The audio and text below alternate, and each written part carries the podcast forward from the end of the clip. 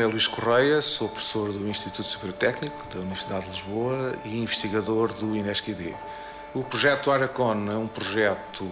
que é desenvolvido no âmbito da Comissão Europeia e o grande objetivo do Iracon é, de facto, desenvolver as tecnologias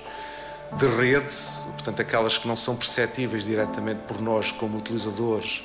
mas que depois usamos como utilizadores nos nossos dispositivos, para aquilo que também se já convenceu chamar a quinta geração, ou seja, o novo sistema de comunicações móveis e sem fios que vão começar a ser vendidos, digamos assim, disponibilizados ao utilizador a partir de 2020, 2021, qualquer coisa desse género. No caso, por exemplo, do atraso, temos que tornar as comunicações mais rápidas.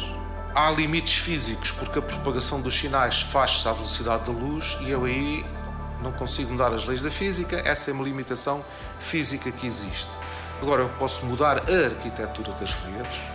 que está cada vez mais, as telecomunicações e a informática estão cada vez mais próximas uma da outra, e eu posso diminuir imenso o atraso da transmissão de informação se eu mudar a maneira como a informação é mudada,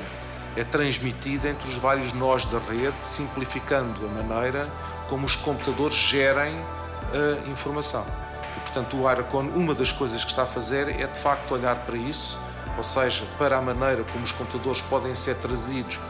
mais ainda para as telecomunicações, simplificando a transmissão da informação e, portanto, diminuindo os tempos com que a informação é transmitida. 90 Segundos de Ciência é uma produção conjunta Antena 1,